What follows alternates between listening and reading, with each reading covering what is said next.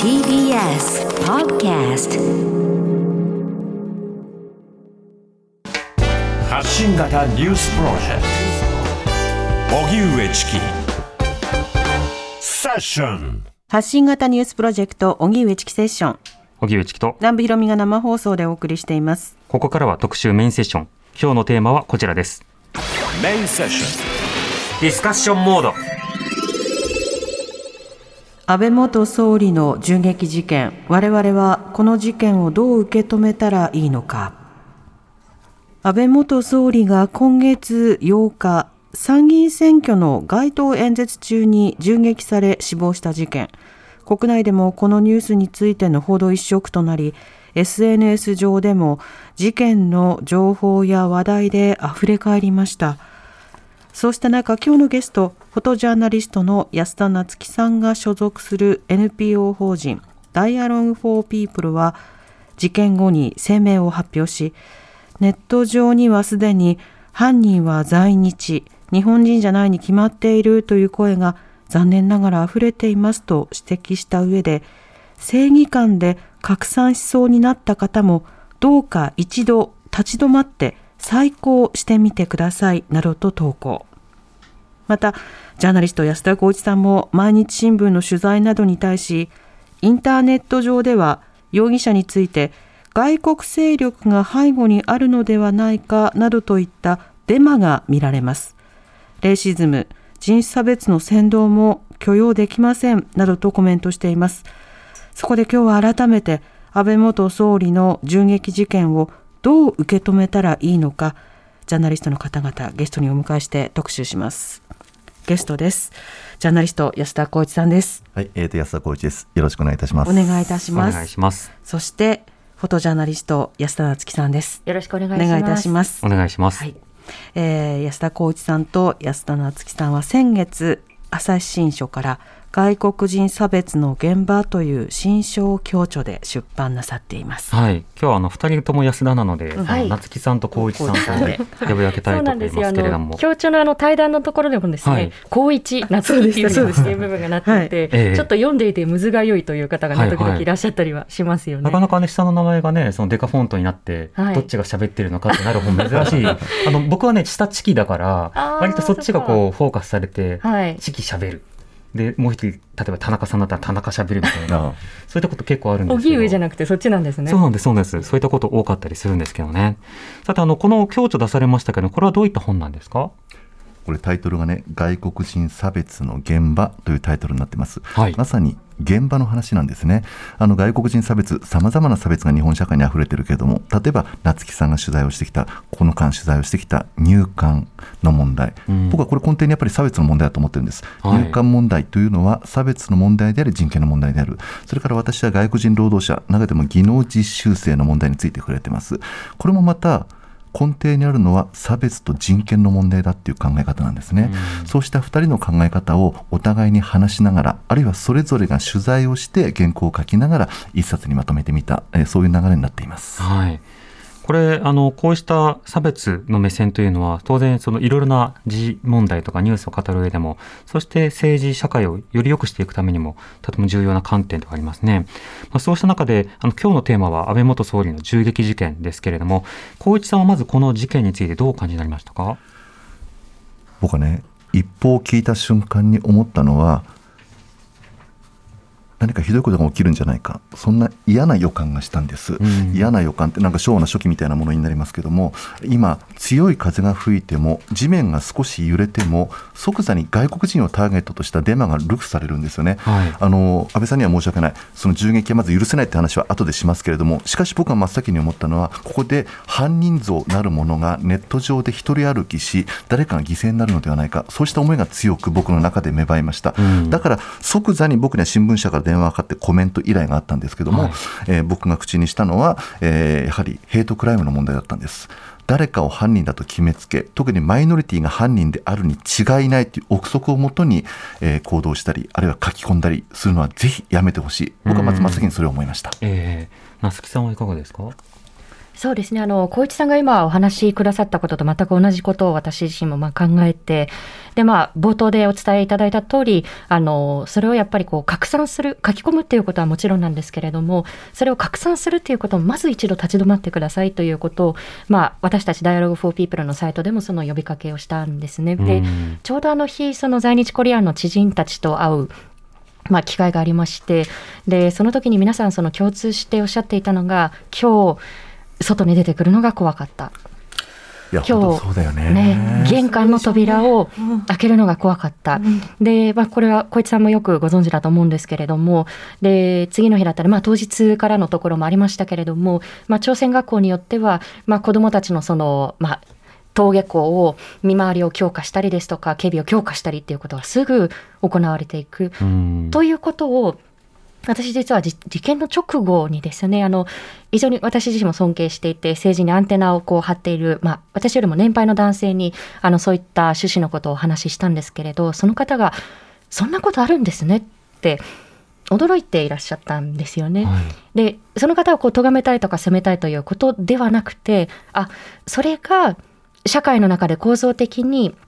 マジョリティとされている人たちのこうある種のこう特権なわけですよね。うんでこういう事件が起きてでこういう怯え方をしなくても済んでしまうそれをこう気づかずにあるいは、まあ、気にせずにこういられてしまうということが、まあ、構造的にこうある種マジョリティが持っているこう特権なわけででもその矛先を向けられた側っていうのは怖い助けてっていうふうにこう声を上げづらいわけですよね。うん声を上げたらもっと自分たちがこうターゲットにされてしまうんではないかという、まあ、沈黙効果がこういう差別の問題って非常にこう根深いわけで。えであるならばやはりこう気づいたある種のこうマジョリティ性を持った人たちがここに問題問題がある。でこういうことが起きてるんだということをこう警鐘を鳴らしていくということが大切で、まあ、即座にその光一さんが、まあ、新聞取材にそれをこう投稿したあの答えたということはそういった意味でもこう意義があったことではないかなというふうには思いますね。というのもね、事件直後に僕はたまたまえー在日コリアンの知人たちと話をしてた。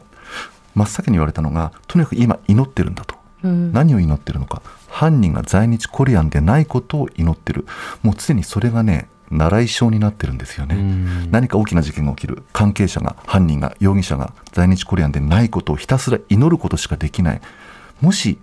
同じ属性を持った人物だったらっていう恐怖から逃れることができない。なんでそんなことを考えながらね生きていかなくちゃならないのかって思うわけですよ、うん。だって例えば日本国籍の日本人である私は何か事件が起きた時に日本人でないようになんてことは考えもしない。はい。考える必要がない。考える必要がない人々が今マジョリティの社会にあってマイノリティは考えざるを得ない。祈らざるを得ない。そういう状況にあるということ自体が夏木さんこれおかしいですよね。そうですね、まあ、しかもそれがやはりこう選挙期間にこう起こったということもこう二重三重にこう苦痛だったのではないかというふうにこう振り返るんですけれど、うんまあ、あの小市さんともその現場であのご一緒しましたけれども、まあ、これはあの選挙特番の時にもお話ししたことですがもうかつてないぐらいその選挙運動というこう建前でヘイトスピーチがこう撒き散らされてしまったこう選挙期間だったなというふうにこう振り返るわけですよね。過去、うんヘイトクライムをこう繰り返しているようなこう人物が、まあ、立候補しましたというふうにこう政治活動だというふうにこう言いながら、まあ、例えばその後ほどまたお話になるかもしれないですけれども先日放火事件が起きた京都のウトロ地区にこう凱旋をかけていくこれは選挙活動なんですよって。でウトロ地区の出身の友人が本当に寂しそうになんで選挙活動でウトロに来る必要あるんだろうねって、まあ、いろんな人は確かに住んでるけど俺たち俺自身は選挙権ないけどねっていうふうに本当にこう寂しそうにあの話をしていたんですよね。でそういう期間にああいう事件が起きてでさらにこうまた別のこう矛先が向けられるんではないかということのこう恐怖感っていうのはもう二重三重にも本当にこう罪深いものだったなというふうには感じますね。うんあの安倍さんへの銃撃事件があった後僕にも複数のメールが届いたんですがそのメールはあの精神疾患を抱える方々とそれを支える方々のその団体関係者からあの次々とメールが来たんです。でその話の内容というのはその夏木さんと光一さんが話された内容ともうほぼ同じです。あのまずマスメディアのあの報道の中であの責任能力の有無をこれから慎重に調べるみたいなことが報じられた時にこれからその精神疾患を持った人たちがやっぱりその非常にこうその報道に触れて心をさらに病んでいく傷つけられることが重なりそうだと、だからあのこれこのメールはその報道関係者の方にもう知ってる報道関係者の方にとにかく送らせてもらってるんだと、だから一斉に送ることを許してほしいって言いながらもできる限り今までその自分たちのところに取材に来てくれた方々にちょっとこんな論点を知ってほしいと。そういったような報道がその偏見を拡散することがないように注意してほしいというようなそういったような連絡をもらったんですね。しかも複数のあの団体複数の関係者からです。でこれはその外国人と精神疾患を持った方って全く異なるあるいは重なるところもありますがしかしこの社会の中で見過ごされがちでマイノリティである点では共通していてなおかつ犯罪報道の際に巣は外国人の成果とか、巣は何かしらの障害のある方の成果っていう、何か犯人像として真っ先に連想されてしまいがちな、そうした人たちっていうのが今いるわけですよね。だからそうしたようなことも含めて、メディアのその処方の中では、まず全容はわからないけれども、まあ、ひとまず、もう、いつものことを言わなきゃいけないと。ヘイトには注意しようと。で民主主義は重要であると。暴力は反対だと。確認すべきテクというか、確認すべきあの低経区というのはあるので、はい、それをやっぱりくさびを打っておこうっていう処方というのは各メディアやってましたよね。うん。あのそれをこうメディアから呼びかけるということもこう大切なことなんですけれども、はい、まあ、こうした時あるいはその実際にこうヘイトクライムが起きてはいけないけれども起きてしまった時にいわゆるガバメントスピーチと言われる、まあ、公的な立場にある人たちがあのヘイトクライムはやめましょう。ヘイトクライムは許されないんだ。あるいはヘイトスピーチ差別に基づくデマは拡散しないでくださいというふうにこうもう一言二言パスッとこう言うっていうことは、あのそれだけでもやはりこう社会に歯止めをかけていくっていうことになると思うんですよね。えーで、まあ、小一さんも取材をされていますけれども、まあ、昨年の8月に、まあ、京都のこうウトロ地区在日コリアンの方々が多く暮らすその地区で、まあ、放火事件が起きてで犯人が差別的な動機を語っているということからもこれはヘイトクライムであるということになるわけですけれども、うん、でその事件から半年ちょうど半年経った時にですねあの古川法務大臣の記者会見に来まして、はいで、まあ、事件から半年が経ちますが、この事件に対してどういうコメントをしたいのかということを問うたんですけれども、えー、個別の事件には答えない。でも、共生社会を目指しますっていうふうにこう彼は答えたんですよね。いやその直前に、実はあの技能実習生の、まあ、岡山県のその技能実習生が非常にこう、まあ、激しい暴行を受けていたというこう事件に触れてでそれに対してこうあのコメントをしていたので、えー、あれじゃあ個別の事件でも触れるものと触れないものって線引きされてるのとか線引きされてますよね。そうですね。で個別の事件にじゃああの触れずしてどうやって共生社会ってこう目指していけばいいんだろうかっていうところが、とにかくやっぱりこう差別っていうものに対して消極的見ないふりをする。でその公的な機関だったりですとか政府が消極的なことって無害じゃないんですよね。あここまでやっても許されるのに見過ごされるのねっていうふうに市政の差別にむしろお墨付きを与えていくという意味でもあのこれはマイナスでしかない害でしかないというふうに私自身は感じてしまいますね。はいまあ、仮に個別の事件について触れないのであれば、国葬はできるはずがないんですよね、政府として。あの、安倍さんが亡くなられたその事件というものについて、政府関係者は次々と触れている、論評しているわけですね。で一方で、例えばあの、えー、自民党の片山さつきさんがね、ツイートされてたのが、その奈良のその県警などに対して、その今回の情報の出し方については注意しろっていうようなことを述べたんだと。はい、でまあ、これは霞が関の温度感なんだな、みたいなことを述べていて、確かに今回のその事件報道というのは、供述内容というのが、あの、日々出ることがいいかというと、それは全くそうは思いませんが、他の事件と比べても、情報の出方というのが、相当程度、ゆっくりで慎重で、かつ、何かしらの刺激を与えないようにしているような感覚というのがあるわけですよね。うん、で、それは、やっぱ、じゃあ、やるならフェアにやりましょうよっていうことなんですけど、そうしたようなその疑念を抱かれるような格好の報道というのがあってはならない。一方で方や様々なマイノリティの方が攻撃されている事件について政府関係者はコメントをしないと言っている。でも方やあの今回の事件に関しては即座に国葬だとなり、即座にほとんどの政治家の方が何かしらメッセージを出しという格好になる。このメッセージ性のあり方、そのガバナンスの取り方の違いというのは、光一さんいかがですか？そうですね。本来語るべきことを語らず、語らなくてもいいことを語ってるというのが、多分今の政府、あるいはある程度力を持った人、影響力のある人々のあのやり方だと思ってるわけですね。夏木さんが先ほどガバメントスピーチの話をしました。これは2017年でしたか、アメリカのシャーロッツビルというところで人種差別をもとにした殺人事件がありました人種差別に反対する人が人種差別主義者に殺されるという事件があったんですね。この時にシャーロッツビルを抱えるその州知事は即座にガバメントスピーチを発表しているわけです。はい。何て言ったのか。これ短いものですよ。簡単です。差別主義者に居場所はない。今すぐここから出ていけ。という短いスピーチを発あの発表したんですね。これは非常に効果的というよりも僕はあるべき為政者の言葉だと思ったわけです、はい。そうした何か事件が起きるために、チキさんもおっしゃったけども、例えば心身にさまざまなハンディキャップを背負った人、困難を抱えた人、マイノリティの枠組みに入る人、そうした人々がまず不安になるわけです。うん亡くなられた方、傷ついた方、そしてその事件によって恐怖を覚える方、僕すべてが被害者だと思うんです。その被害者を放置した上で、えー、為政者が事件のことだけに触れるのは僕やっぱりおかしいと思う。なぜならば行政の役割、政府の役割っていうのは最も困難な人に手を差し伸べること、助けること、そして私たち一緒に生きてるんだってことを自覚すること、みんなに呼びかけることなので、それが全く行われてない日本の僕はあり方そのものがやはり非常にキーに映ってます、私は。うん個別の事件についてはコメントをまだできる段階ではないが、一般的にその様々なこういった報道があると、あの、ヘイトクライムの心配とか、あるヘイトスピーチの拡散とかが起きるので、その点は、あの、担当大臣として注意を促したい。これぐらいは言えるはずなんですよね。ね事件の論評などはしなかったとしても。はいまあ、なのであの、まあ、例えばその安倍政権とは何だったのかということをこう振り返ったときに、はい私自身はこうざっくり言うとこうなんて言うんでしょうねこう強気にすり寄ってで弱気をへし折っていく。弱気というのはその人がこう弱いということではなくて、まあ、社会的に脆弱な立場に置かれてしまっているという意味ですけれど、うん。まあ、弱気をへし折ってあるいはこう無視していくようなこう政権運営だったなっていうふうにこう思うんですよね。えでそれがこう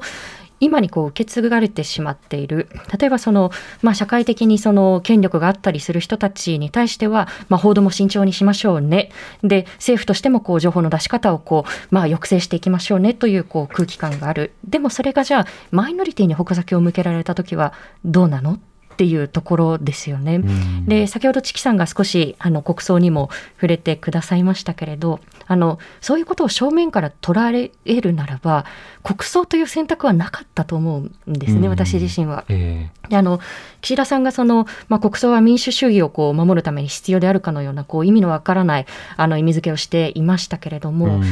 私自身は民主主義って例えばその政治家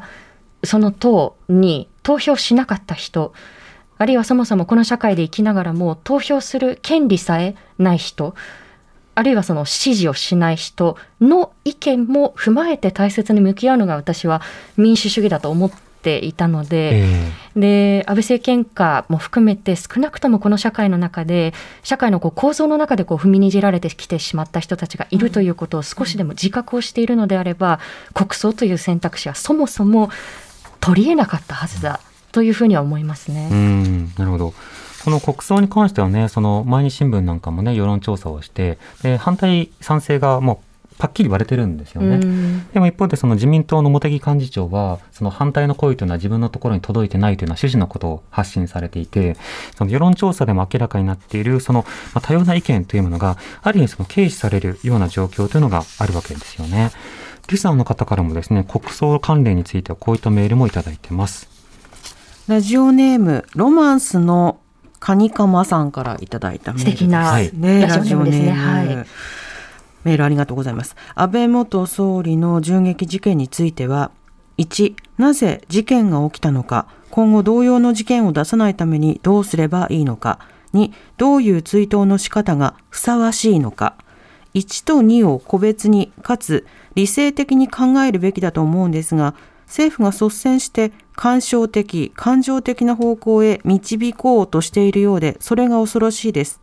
なぜ国葬なのか議論さえせず閣議決定するのは参院選前になされた野党の声など聞く耳持たぬ発言を悪びれもせず実践しているようにも思えます。うん。国葬の話と再発防止の話、この論点いただきました。光一さんいかがでしょうか？えあのまず国葬に限定して言えばね、もちろん僕も国葬にする必要はないと思ってますし、それはあのまた違う形でやればいいんだけども、僕が不思議でならないのはね、やっぱり国葬に賛同する方、賛成する方が、やっぱりそれでも半分いるんだということの方が僕にとっては驚きなわけですね。拮抗してるというよりも、あ半分もいるんだというのは率直な感想です。というのは、今のこれまでの日本社会、これは夏木さんもさまざまな現場を見てくる中で、同じ思いをしたこともあったと思いますけれども、例えば科研費の問題。はい。あるいは愛知トリエンナーレの問題、この時に顕著に現れたのが、国民の、つまり血税を無駄にするな、国税を無駄にするな、税金を無駄遣いするな、そうしたロジックでもって、さまざまな動きが封じられてきたし、叩かれてきたし、攻撃されてきたわけですね。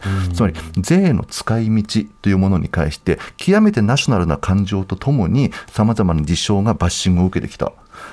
何も言わないんですかね、こうした税金の使われ方というもの。ええーつまり国葬という形でもって、つまり国民という形で、私も含めて一括りにされた上で、えーみんなで悼まなくちゃいけない。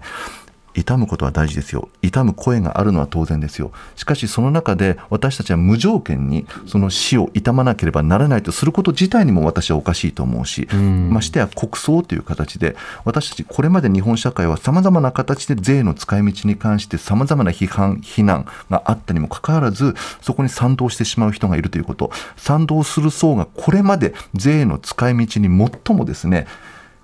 いわば批判の言葉を投げかけてきた層が中心となっているというこの矛盾に何か非常に僕は消せないものを感じています。うんまあ人の立場というのはそのイデオロギーとか党派性とかいろんなものにこう縛られるところはありますよね。で、何かに対して意見を言うが別のところには言わない。だから何かについては素直に信じるが何かに対してはものすごく疑うっていう、まあ、こういった選択的な接触とか選択的な疑いを人々はこう日常の中でしていくわけですね。となると、ある種の税金の使われ方についてはものすごく熱心に追求をする。それは自分の気に食わないところに使われているからということで追求する。でも自分がなんとなく仲いい人たちとか共感するような人たちに対する使われ方は、たとえ不透明だとしてもスルーする。まあ、そうしたことをまあ人はしがちであると。だからいけないという方では必ずしもなくて、こういった性質があるから、議会制民主主義などは、双方、相手方をチェックしましょうという、この厳しいクロスチェックっていうのが必要になるわけですよね。となった時に、今はある意味こういった透明性について、与党の側、あるいは政府の側が、今厳しい質問を投げかけられてますよと。何のための国葬なのかとか、あの、それは透明性はあるのかということを追求されているわけだから、それに対してはやっぱり打ち返し、つまりその説明というか応答が必要になるわけですね。でこういった絶え間なき応答が必要になるのだが、与党がずっと議席を取り続けていると、応答をサボってもいいっていうことを学習してしまったというのが、こ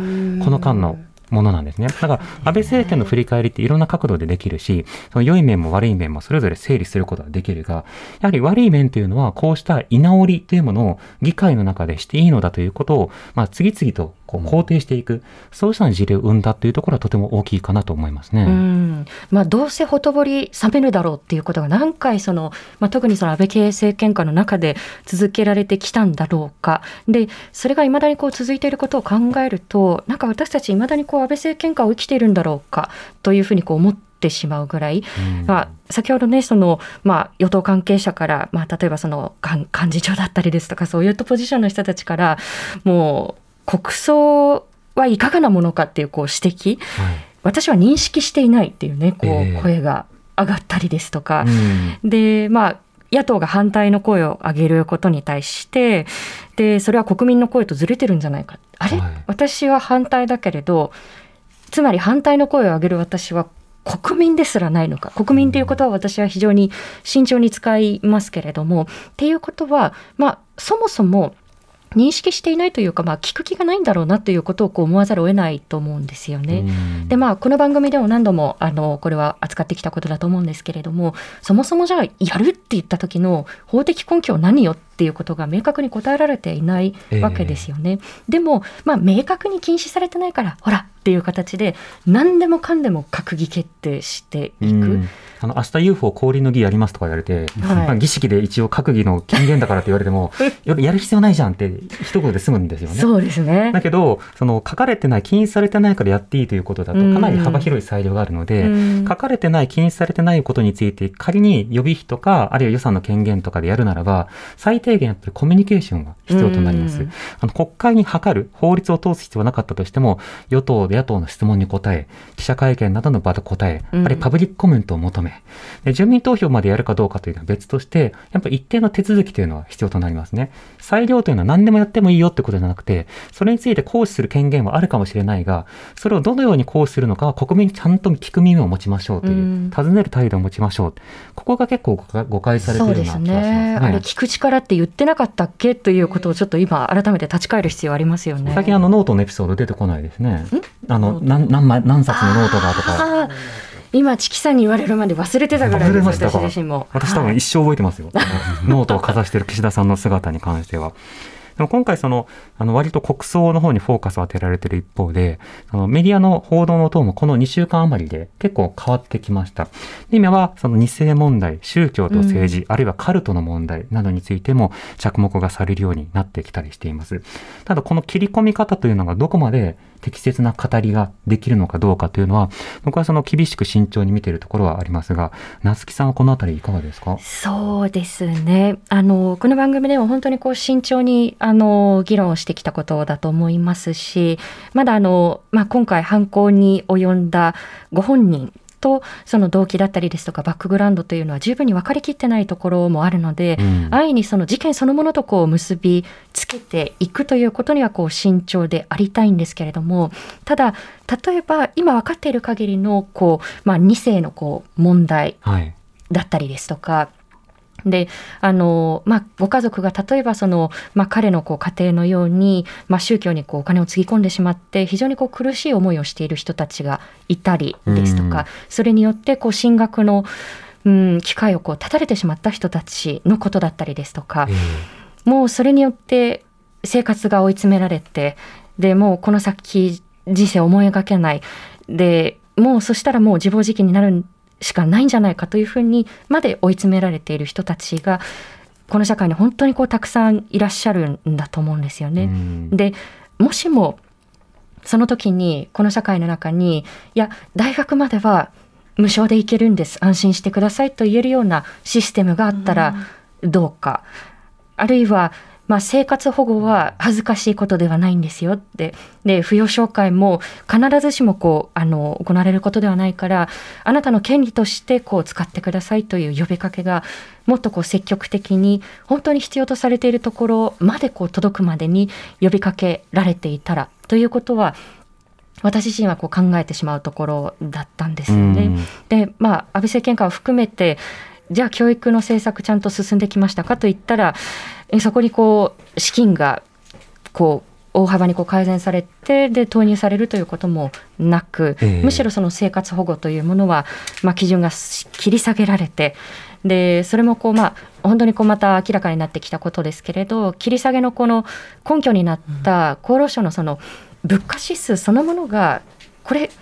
不適切ですよねっていうことが裁判の中でもこう明らかになってきたわけですようね。んうん、そう考えるとこれってあの犯行に及んだ男性だけの個別的な問題というよりも大きなこう社会構造の中で捉えていかなければならない問題なんだろうなということは、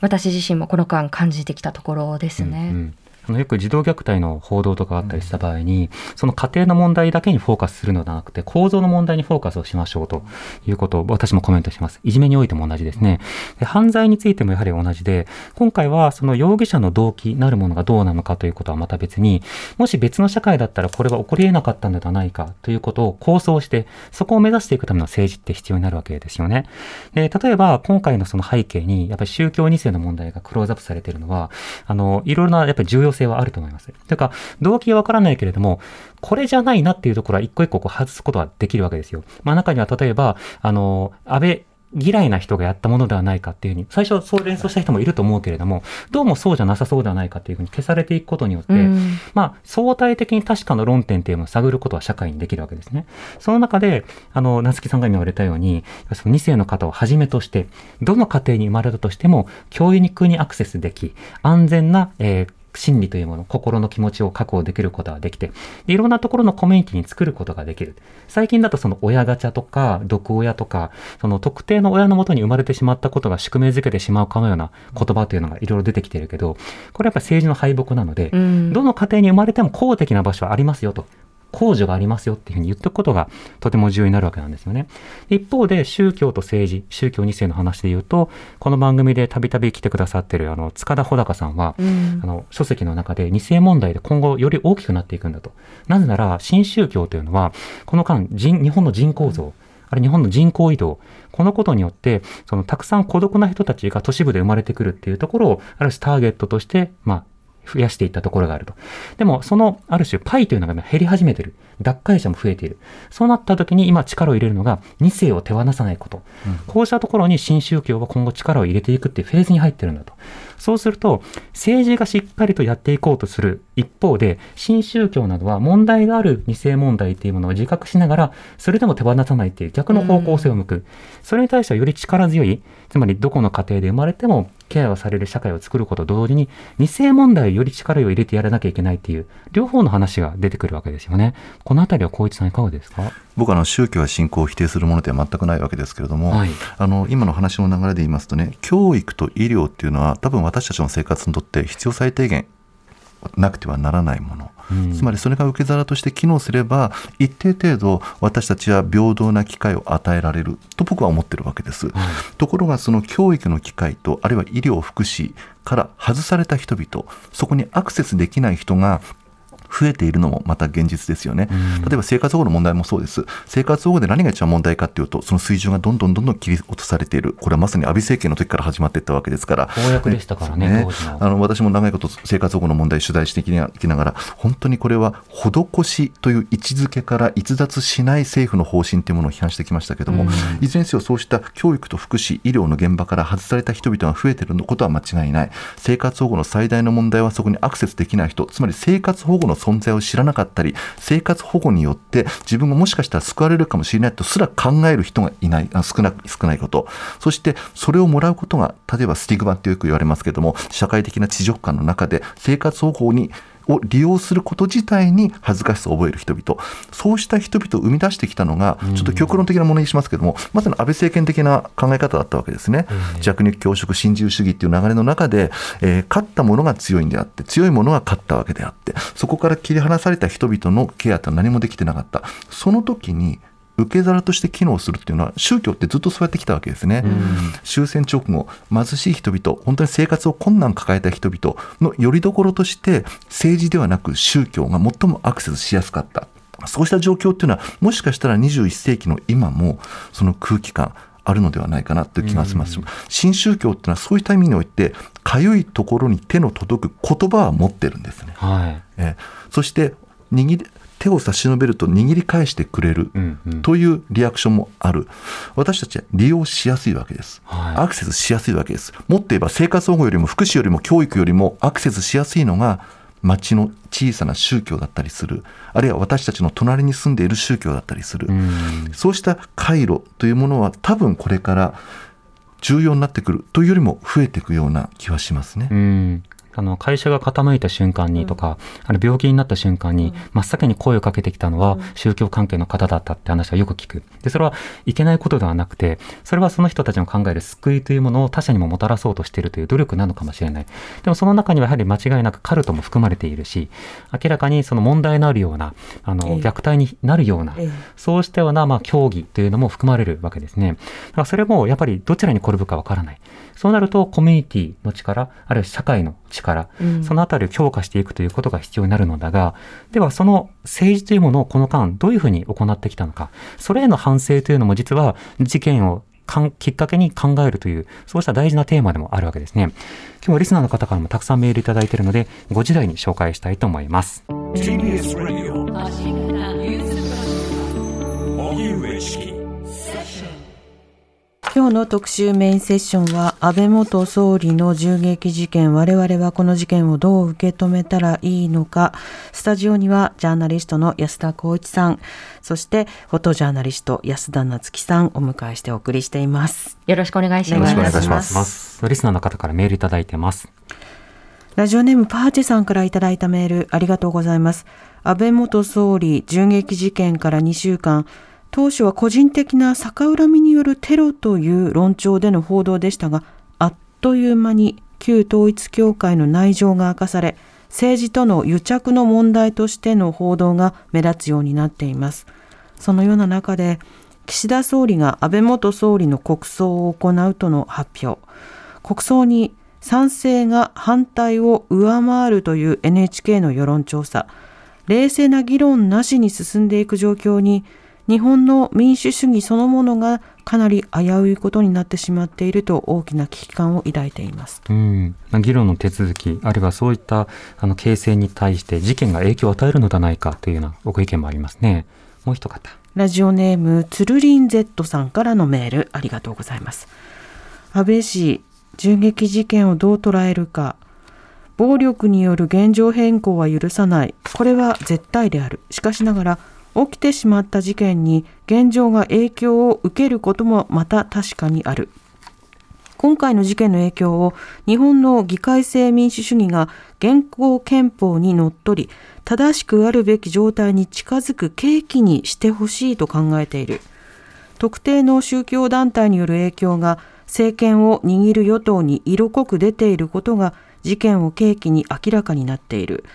そのような状況において国会での十分な議論もなく閣議決定のみで国葬を行うのは内閣の掲げる意義とは真逆に日本の民主主義の危機を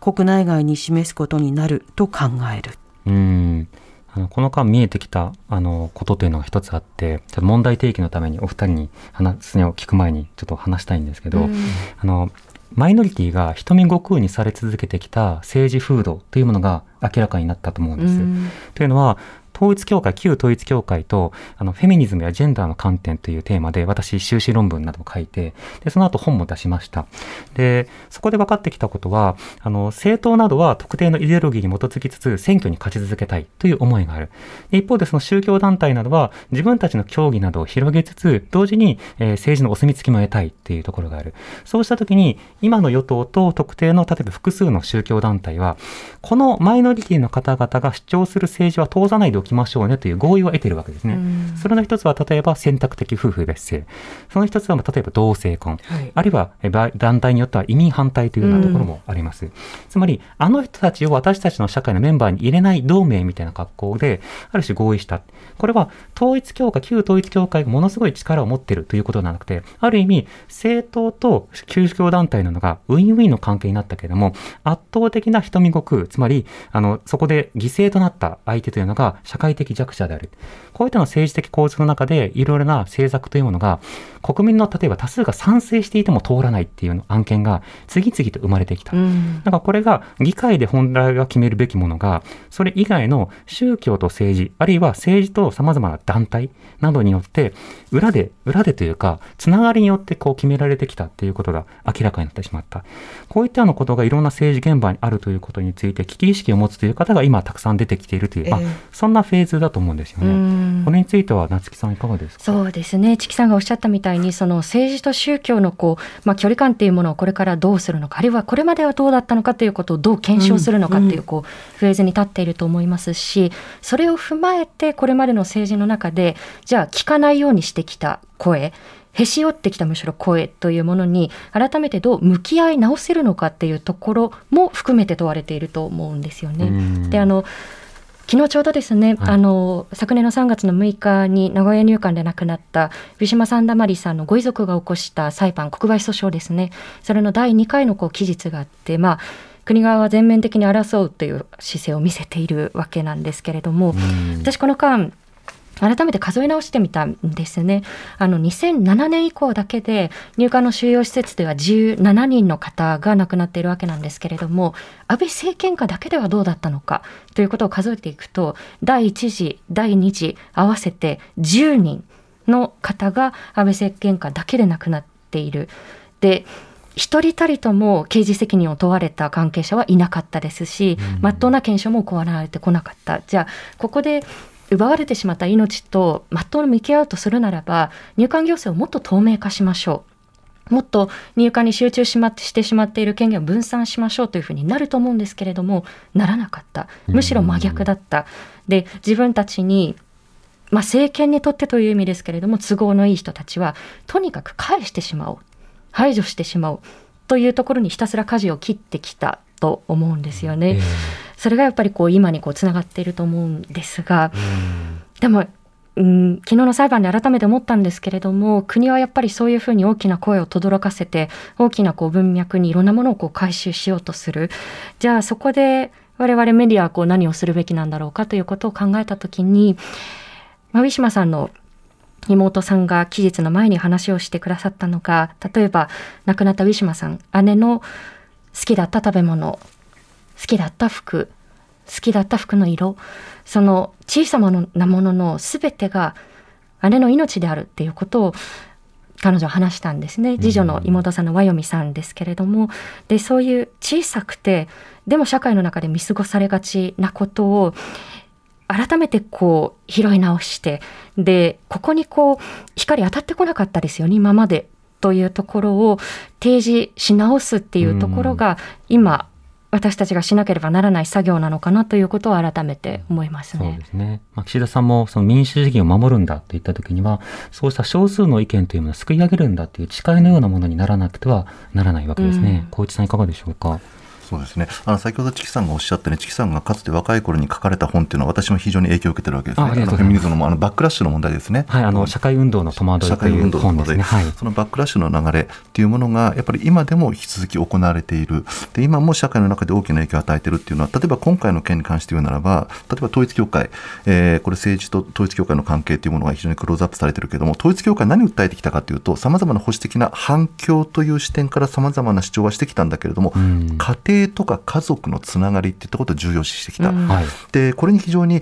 一部の人は影響されてきたしでそれは例えば日本の神道なんかを中心とする勢力もまた同じようなことを訴えてきた。ところが不思議なことにこの家庭の重要性家族の結びつきを声高に唱えているところでもって家庭が壊され家族がバラバラになっているという皮肉な状況が起きてくるわけですよね、うん、まさに家庭を家族を壊し続けてきた宗教の責任というものも今後問われなくちゃならないと思うしそこをサポートしてきた政権の責任はどうなるんだろう、えー、そうしたことも同時に考えました。それから今夏木さんもお話になった通り湯島さんの問題なんかもありましたけどもあのー、これまさにね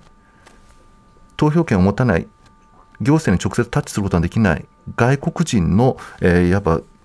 政治権利の制限がねやっぱりさまざまな死をもたらしてるっていう現状があるわけですよね。うん、でこの今回の事件が起きた時に真っ先に民主主義への挑戦だという声があちこちで上がりました。同意します、間違いないと思います。一方で本当に死後つまり亡くなって事件が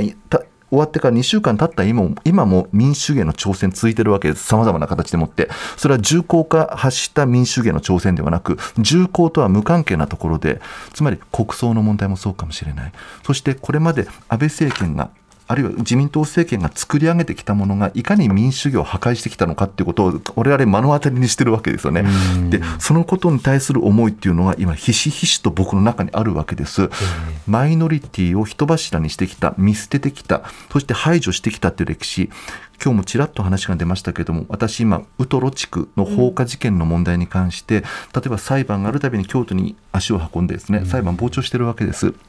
その中で、いわゆる被告がね、えー、こんどこんなこんなこと述べてるわけですよね、なぜ放火したのか、えー、端的に言えば、韓国人に対する敵対感情があった。まあ、これ本人が認めてるわけです。本人がそう言ってるわけです。で、韓国人は歴史を捏造してるんだと言ってる。その捏造が許せない。そしてウトロ地区というのは、そもそもが外国勢力によって支配されてるんだと。これ全部ネットの建設であり、そして私たちの政権が生み出してきた言葉でもあるんですよね。そうしたことで犯罪が起きている。あの、いわゆる安倍政権が残したものっていうのをどうしても意識せざるを得ない状況に私はあります。だからこそ、どんな言説を作るのか、つまりどんな言葉が溢れやすい社会を作るのか、政府がそこにどんなメッセージを出すのか、メディアがどう報じるのか、そこがさらに問われていくということが確認されたと思います。